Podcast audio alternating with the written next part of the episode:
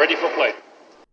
Hello，大家好，欢迎收听发球上网的新期节目，我是主播笑飞。半个月没有更新这个发球上网的节目，是因为这一个月就是寒到国庆啊，然后 FIFA 二二的发售啊，还有像 DOTA 二世界杯啊，然后又有一些这个戏剧节类似的活动，就是还是比较忙。啊，没有空更新，然后在美网之后，可能也是进入了一个看球的一个倦怠期。那么在印第安纳维尔斯的时候，呃，我相对来说稍微重重新就是看了一会儿这个网球，但还是网球的集锦居多。然后呃，会结合一些这个像这个印第安纳维尔斯的女单的第二盘，我基本上都看完了。但是后面实在实在是太困了。那男单这一块的话，就是。啊，又结合到上班，所以也没有看。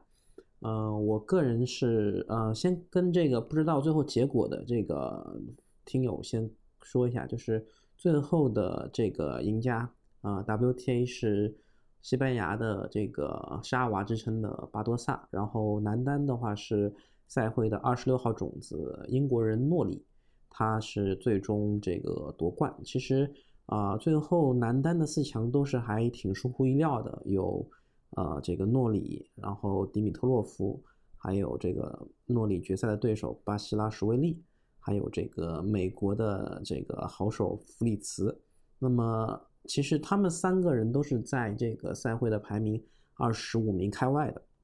呃，但是像比方说这个这次赛事比较受到关注的迪米特洛夫，这位保加利亚的已经三十岁的一个球员，就是我看他打球的时候，让我想到了费德勒。他的这个单反，他的这个切削，就是包括他这个背影，啊，我可能是太久没有看到费德勒假打球，我就看到迪米特洛夫他的一些切削的时候，就觉得，啊，特别怀念，真的是啊，呃，这个疫情后，其实在温网之后，费德勒也是缺席了很久的时间，然后现在好像是听说去参加婚礼是可以不用拄拐了，那么之前还有段时间是需要。拄着拐杖，然后希望他这个膝盖这一块能够尽快恢复啊，早日回到赛场。那么再回到这个印第安纳沃尔斯，嗯，迪米特洛夫是在这个啊十六强击败了这个刚刚拿到美网的这个呃我们的总理梅德韦德夫。然后这场比赛我也看了，也是一个呃就是刚开始看集锦，哎，第一盘哎没什么问题，总理拿下很轻松，但是第二盘的话就能够看到。啊，这个咱们说这个低迷的这个反手的切削啊，非常有特点。这个时缓啊，那个时快，然后时深时时近时浅，然后这个就是各种变化。然后再加上总理又觉得印第安纳维尔斯的这个场地是偏慢速的一个硬地，然后其实他自己打硬地就大家可以参考总理打红土的表现嘛。那总那个迪米的这这个打法，我觉得会让总理非常不适。那最后的话，迪米这么去磨，这么去切削，确实啊获得了非常好的效果。那第第二个这个拦路虎就是他在八强中面对的对手，那也是之前那这个波兰人在迈阿密最终迈迈阿密大师赛最终夺冠的这个波兰人胡尔胡尔胡尔卡奇。对胡尔卡奇，他的话也是。啊，一个大家都知道他的发球非常有威力，人高马大，然后如果上网的话，这个横截面是非常广的，呃，网前的技术也不错。那但是这个我觉得迪米他，啊，就是针对他针对胡尔卡奇的特点，虽然刚开始也是受劣势，但然后他这后面又拿出了这一招切削的技艺，啊，有一个回合我记得很清楚，是一个。呃，胡尔卡奇的发球曲，那个好像是一个非常关键的一分。然后，迪呃，这个迪米特洛夫他是切削了十二把，就是真的是要时而斜线，时而直线，时而这个深，时而浅，就搞得这个胡尔卡奇的这个移动就是非常的被动。然后最后下分是通过一个切削，也是将将好触网之后，就是就造成了一个死球。这个胡尔卡奇真的是一点办法都没有，然后晋级到了四强。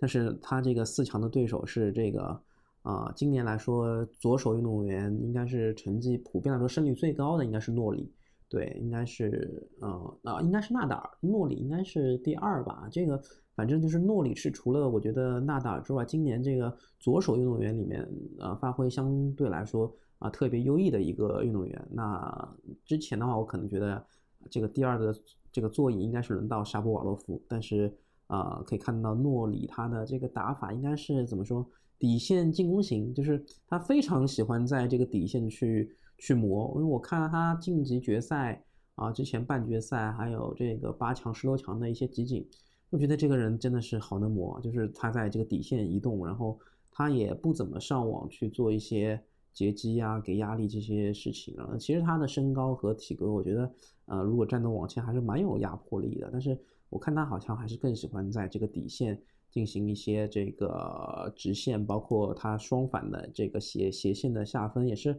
比较有特点的，我不知道是不是因为呃低迷的这个呃低迷的这个切削，因为可能是面对右手选手，他的这个旋转会让呃同样是右手的运动员会有非常不习惯。但是像啊这个诺里，他如果是左手的话，可能就是呃相对来说就是变成他的正手，所以他可能更习惯一些。但是诺里的话，他的反手技术也是我觉得也是很不错的一些分点一些打法，只要是。啊，球有一些比较啊出的，就是速度不是特别快，有一些比较球速慢的一些上旋球的话，我觉得他的这个啊压拍，他这个降拍头，他的这个平击球啊打在这个边线和底线都是比较深的位置，是特别难接的。所以诺里的话，这一次的夺冠，我觉得呃也是合理。然后他的对手巴西拉什维利也是在晋级的这个道路上也是。啊，过五关斩六将也是面临了很多挑战。这个他在晋级的路上也是干掉了这个应该是三号种子吧，这个西西帕斯。然后，嗯，哦，是二号种子，他在晋级路上是干掉了二号种子西西帕斯。然后这个又击败了这个打败了啊兹沃列夫的弗里茨，在这个半决赛的时候。然后在此之前的话，他也是击败了像这个德米纳尔。是德米纳尔啊，是击败了这个卡恰诺夫，对，他是击败了卡恰诺夫，嗯，还有击败了像拉莫斯，嗯，我觉得第一盘的话，好像是就是我印象中是巴西拉什维利还是呃占优先占先的，然后第二盘的话，诺里是扳回一城，但是第三盘的话就觉得，呃，我我是看了集锦嘛，就觉得好像阿西拉什维利是有呃是是是在。局间是有一些身体不舒服，是有去上洗手间还是怎么样的？反正我觉得他的身体是出现一些意外的，然后以一个比较悬殊的六比一的这个局分去输掉了这个比赛。然后，嗯，就是怎么说呢？就是他前两盘啊，我看集锦里面他有一些比较这个啊英姿飒爽的这个这个正手的斜线突然变直线的这个。这个发挥就没有打出来就出界了，所以球感上，包括他自己身体状态上，我觉得可能出现了一些问题。所以诺里他的发挥还是我觉得是啊，在一个稳步提升当中。所以决赛的发挥其实我觉得还是挺看的这这一块的。那么男单就聊到这儿，然后再说说女单的话，因为我早上是有正好去呃那个啊那天是老干爹的一个决赛吧，反正就是看的有点累，然后。啊，最后第五盘还好没有看啊，因为一个非常苦中苦的结局啊。为什么不要变母马？那么啊，就是呃醒了一下，想先看一下这个结果，然后看到哎老干爹输掉了，挺可惜的。然后我正好想到呃印第安纳维尔斯，大概五六点的样子吧，然后我就打开了这个爱呃打开了爱奇艺体育，然后我看了一下是女单在打，那么正好那个时候也睡不着，然后还是有一些啊悲伤的情绪在啊，有一些小 emo 的，然后。就是看一下阿扎伦卡，他那个时候是有破发啊，刚好呃那个呃是是刚好要破发巴多萨的那一局，然后他这局破发了，然后我就觉得好像阿扎伦卡就是刚看就是他这个打球的这个分点都是比较清晰的，然后他的这个斜线变直线啊，这个这个这个这这这些东西，然后在斜线中僵持找到机会变直线，就是就是这个思路我觉得还是挺清晰的，然后。啊，一些球的分点，我觉得也是很有这个老将的这个经验在，所以我就当时觉得胜利的天平是往这个阿扎伦卡前面倾斜的。但是看到后面的话，就是呃，发现这个特别是阿扎伦卡，它还有两个赛点的时候，其实我是明显感觉到，就是之前是能感到巴多萨他好像有一些疲于奔命，就是他的体力好像是有点，包括他喘气的时候，我就感觉这体能是不是有点跟不上。但是那个时候差两个赛点的时候，我觉得我从巴多萨的眼里，我看到了很坚韧的一个眼神。我觉得他对这个胜利的渴望是，呃，是非常非常就是执着的。但是像阿扎伦卡这一块的话，他那个时候是三十比三十比零还是三十比十五是领先巴多萨的。但是我就看到他的一些发球，然后他的一些呃呃回过去的球，就感觉。不是很有质感，就不像他之前的击球那么的有质量，那么的深，那么的旋转，那么就是包裹性那么强。然后的话，果然那盘被巴多萨破发之后，就是进入了一个抢七的一个局面嘛，就后面进入抢七的一个局面。那么，呃，巴多萨的话是呃，最后是在这个抢七局当中，我觉得是顶住了这个压力，然后。拿下这个比赛，所以啊，我后面有去这个回看老干爹的比赛，我就是我觉得他们两个人其实是有点相通的，就是在最后一盘比赛，就是面临这个赛点，特别是你觉得你能赢的时候，我觉得就是想法会比较多，没有全力以赴，有点患得患失。那么其实很多人都会在很多就是这两天的一些。新闻呐，评论下面留为什么不奔猛马？就是把这个失利的原因归结在一个比较具象的点上面，就是就是他们觉得是因为这个点输掉了比赛。但我个人是觉得还是心理状态度，包括状态这块儿啊，可能有了一些起伏。他们的心理并并没有啊，还在这个比赛里面，他有了更多的一些包袱也好，或者说一些。动摇也好啊，影响到了他们的发挥，所以我觉得无论是对这个 DOTA 二的老干爹来来说，还是对啊阿加伦卡来说，都是相对来说比较遗憾的。但是我觉得也是跟我们的教育有关系。像莎士比亚他笔下的人物，对于这种悲情的一些英雄，其实也都是非常歌颂的，也是包括他们对于这些啊失败者，然后又成功的，其实是嗯有更多宽慰和这个。鼓励的，但是像我们国家好像受到教育就是，呃，其实通过奥运会，我觉得也能看出来，就是嗯，基本上都是金牌。其实银牌、铜牌这个东西可能比没有奖牌好一点，但是它的那个位置，我觉得并不在一个他他本应该受到的一个尊重的程度上面。所以我觉得像我们的国民对于金牌这件事情，我觉得包括冠军是不是有点太过看重了？就是刨刨开。啊，这个最后 TI 总决赛的冠军，那其实我觉得老干爹的发挥也是很好的。包括我觉得像阿扎伦卡，他这次印第纳维尔斯的比赛，他一个三十二，他一个三十二岁的老将，他所发挥的一些技战术，包括他自己打球的一些啊技术，我觉得还是很让我们其实球迷觉得啊钦佩的。那再说说巴多萨的话，因为他是一个啊，就是我当时第一眼看，我也觉得有点像莎拉波娃。然后他的眼睛非常大，然后又听说他听说他是之前是做模特的，然后有那么三年是啊有一些迷失，然后再慢慢回到球场。那我觉得这个其实就是一个非常好的一个自我救赎，又重新发现自己去打球的一个啊，对，就是一个怎么说呢？一个一个一个运动员的一个历程。因为他在他小的时候，我看也是拿过这个青少年的大满贯的冠军。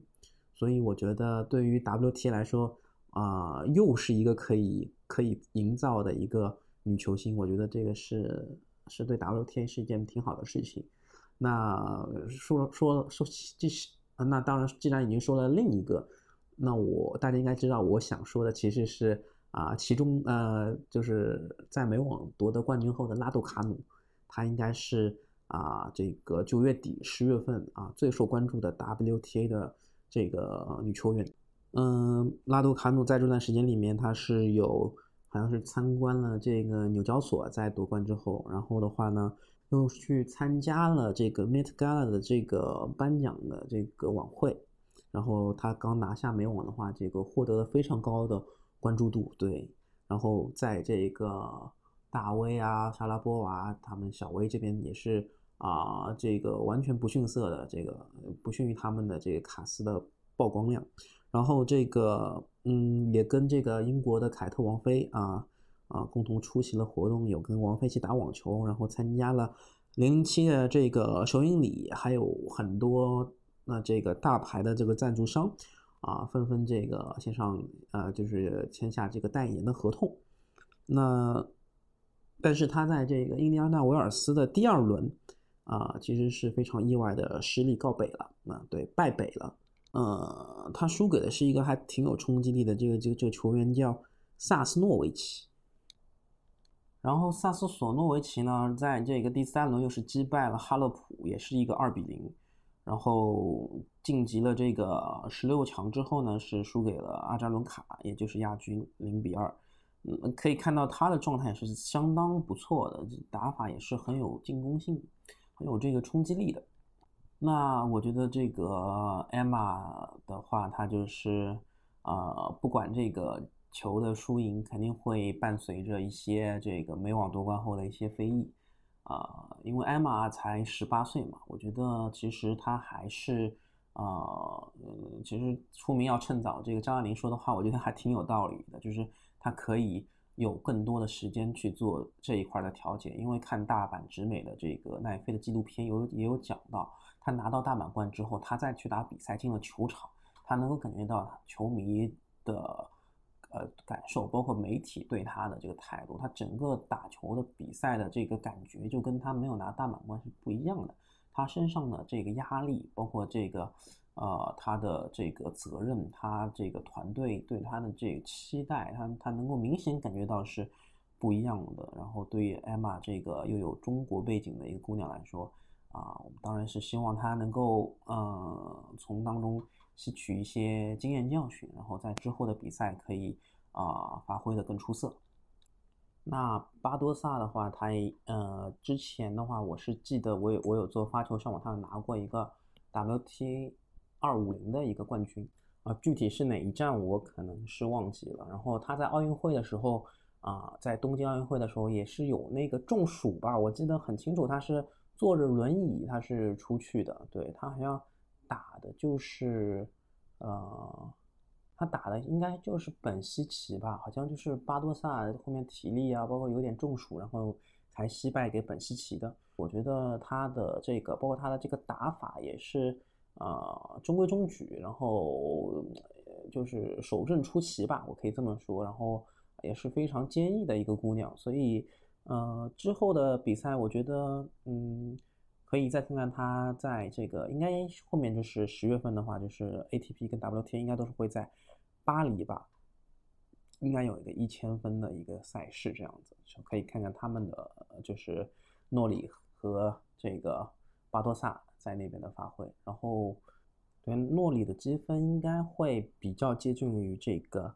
呃，胡尔卡奇还有这个鲁德，然后蒂姆的话，就是因为现在积分还没有更新嘛，蒂姆还是在第八，但是按照目前的一些比赛和未来他会丢掉的分，这个他应该是不能进年终总决赛的，所以其实谁会是最后这个呃第八名啊，第八个去参加这个呃年终总决赛的话，其实是还挺有悬念的啊，如果。纳达尔他不能这个参加最后都灵的年终总决赛的话，呃，会那就是还有别的球员对，所以其实像这个鲁德、胡尔卡奇还有这个呃诺里，呃，对他们其实都还是呃三位都还是挺有机会去竞争这个最后的这个。呃，年终总决赛的这个入场券，啊就看他们这个巴黎还有一些其他分站赛的一些关一一些一些一些情况了。对。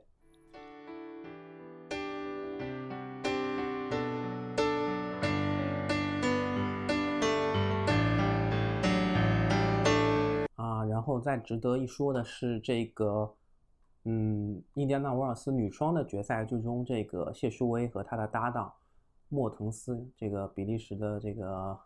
啊，好手，他们是二号种子，二比零，然后是拿得了最后这个女双的冠军，所以也可喜可贺。然后在这个半个月前吧，张帅和呃米尔卡也是有获得这个双的一个冠军啊，在这里恭喜他们吧。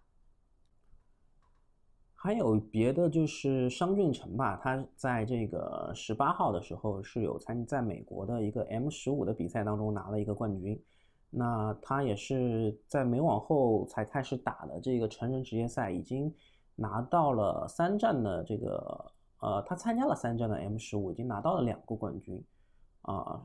其实这个成绩相当可以了。然后啊，其实他穿的这个衣服也是这个耐克的这个。啊，大家可以看到这个红色的这个 T 恤上衣，然后蓝色的这个球裤。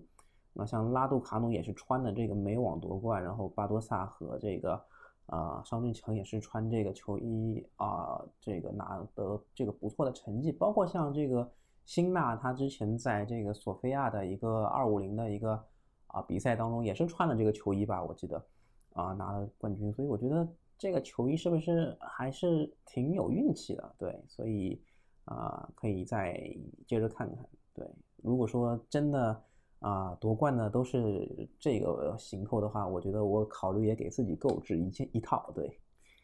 然后的话是有一个小插曲，就是我们的英国的穆爵爷这次也是来参加了印第安纳维尔斯。我相信英国球迷没有想到，这个在印印第安纳维尔斯的男单决赛当中拿到这个冠军的不是穆雷，而是。诺里对，然后穆雷的话，他是啊，在这个第一轮结束之后训练的时候，呃，有晒他的这个训练鞋，然后因为可能异味比较大，然后他放在车底，因为他有个习惯，就打球会把他的这个婚戒是系在这个鞋带上面，所以他也是这个婚戒也是跟着鞋子就一起晒，就放在车下就是啊晒吧，然后就是。呃，这个当这个第二天他醒来之后，可能就是啊启动了汽车之后就忘了这个事情，所以他有拍了一个这个视频发到了这个 ins Instagram 上面，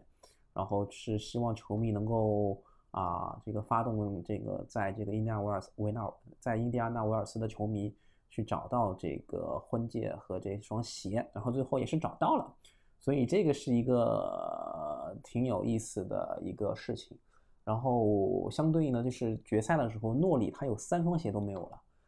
诺里说他嗯，其实还是挺不习惯的，因为一般来说他比赛都会穿一些穿过的鞋，这样子的话可能没那么硬啊，比较松软的一个状态。但是好好在没有影响到他的一些啊跑动啊，一些这个呃变相这一块的事事情。然后，然后他自己也调侃到，还好他的这个鞋上面是没有这个吸婚戒的，因为他也都没找到。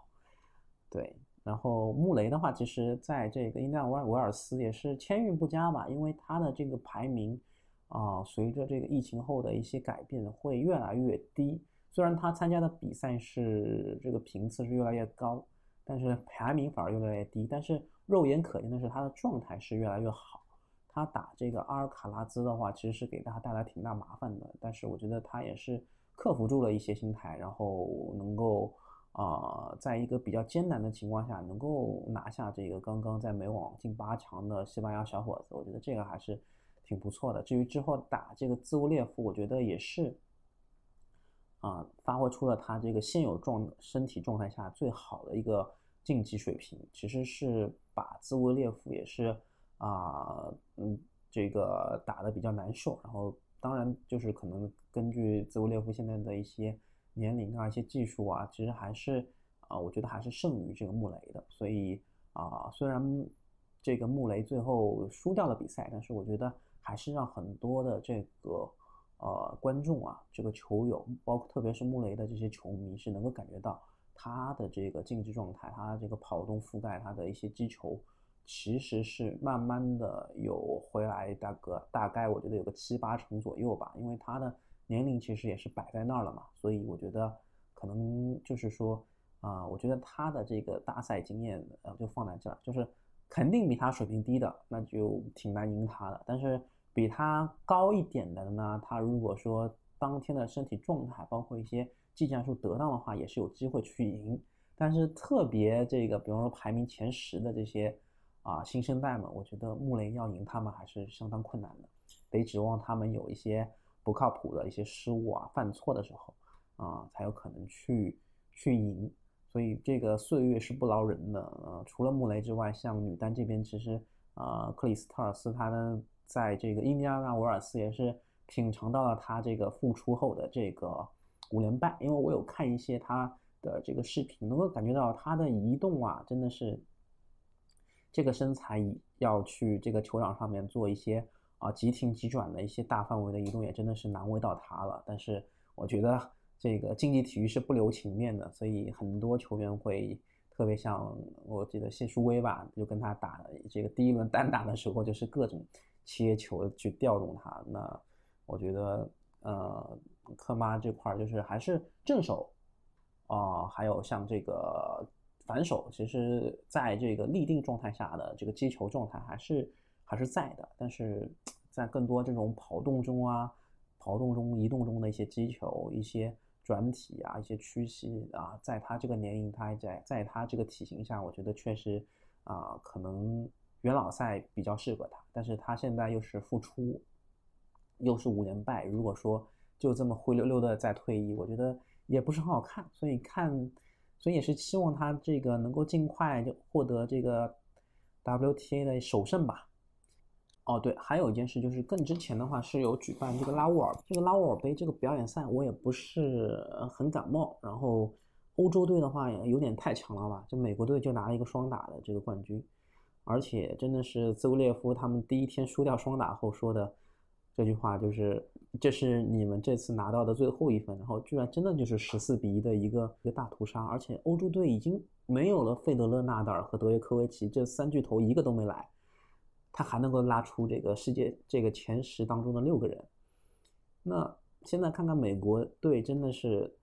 啊，当然这世界队也有像阿根廷的施瓦茨曼啊这些人，但是我觉得还是主要靠美国去挑这个大梁吧。在这个桑普拉斯和阿加西这个退役之后，好像美国已经很难再找到一个，嗯，怎么说呢？很难再找到一个这样的领军人物。那我不知道布隆克斯比他有没有这个。可能，那么现在的话，奥佩尔卡，还有这个弗利茨，我我觉得他们的这个呃战绩啊，如果更稳定一点的话，嗯，呃，可能等他们再成长一些，啊，这个成绩会更好一点。但是，嗯，现在来看的话，这个拉沃尔杯其实是非常鸡肋的。那在拉沃尔杯的时候呢，呃，呃，也有一些二五零的小比赛，你像我之前有提到的这个。呃，法国的呃，这个索菲亚，我我记得是在国庆的时候打的，就 A P A T P 索菲亚的时候是，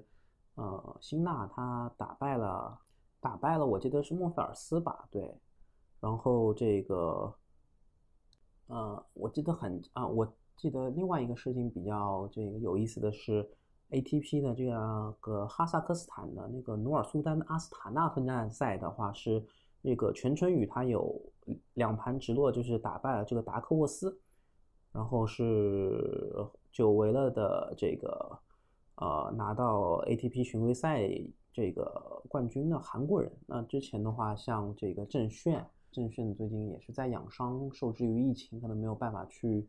参加这些巡回赛。然后像这个啊，可能像韩国的网球运动员在之前的话，就是。啊，我记得是零三年左右，我听到过一个韩国的球手叫李亨泽，也是比较久远的一件事情了。所以这个的话，就是啊，在在印第安纳瓦尔斯之前的比赛，还有像这个 ATP 的圣地亚哥站，那圣地亚哥的话是鲁德最后拿到了冠军，然后呃 WTA 芝加哥的话，我记得是呃好像是这个斯维托尼娜拿到了冠军，对，然后努尔苏丹的话是。呃，WTA 的话是这个普丁塞尔瓦拿到的冠军，还有一个是这个法国梅兹的这个啊二五零的比赛是胡尔卡奇获得了冠军，对对，然后的话，嗯，还有一个就是最近就是昨天的一个消息吧，就是劳力士这个上海大师赛的公众号有发布这个新一年的发球，呃，这个叫什么？一球制胜，对，就是发球的一个比赛吧。去年也有，第一届也有在办，是我们上海崇明的一个老郭，他最后拿到了一个冠军。那么嗯，这一次第二届，我相信这个名额好像是更多，然后赛制也是会更啊长，然后又又有配套一些，我看上配套一些摄影的服务，然后的话呢是需要参赛的选手去，呃每个人都要打疫苗，然后要这个提供四十八小时内的核酸检测报告，那这个条件其实我觉得挺劝退我的吧，就是还是有些麻烦的，然后。呃，包括德约科维奇对于这个澳网的这个参赛的这个要求，对于打疫苗，他个人也是持有一个觉得疫苗打不了疫苗是一件非常私人的问题。如果说让他当众回答，他是闭口不谈的。然后他对于这个疫苗的这个观点，其实我也是保持保留态度。他呃，当然我也能够尊重这个德约的想法，包括像这个查迪之前是有。新闻报道说，他接种了新冠疫苗之后，他的身体这个竞技的状态是断崖式的滑坡，所以我不知道这些运动员会不会啊，就是有些时候像西西帕斯说一些对疫苗非常反制的话，其实我知道他们对于这个疫苗进这个接种后进入身体对他们所带来的一些呃负面的一些嗯未未知的这些恐惧，对，应该是更多的是一种恐惧。所以的话，嗯，呃，呃，据说是近两周就能够有这个澳网啊赛事更新的这个这个东西，对。然后我觉得其实像德约其实也是有在施压，对德约的这个态度其实也是有在施压。如果说世界这个 ATP 头部的一些这个球员都不参加你澳网的话，你作为一个四大满贯之一的这个，特别是开春的。这个，嗯，特别是也就是新一年开春的这个比赛来说，其实是蛮尴尬的。所以我觉得他们对于这个参赛选手是否需要打疫苗这个事情，我觉得还是需要再权衡一下。那么说回这个一球制胜的话，我觉得如果说有这个发球、这个选、这个或者说上旋或者平击这个分点呢，这个这这个。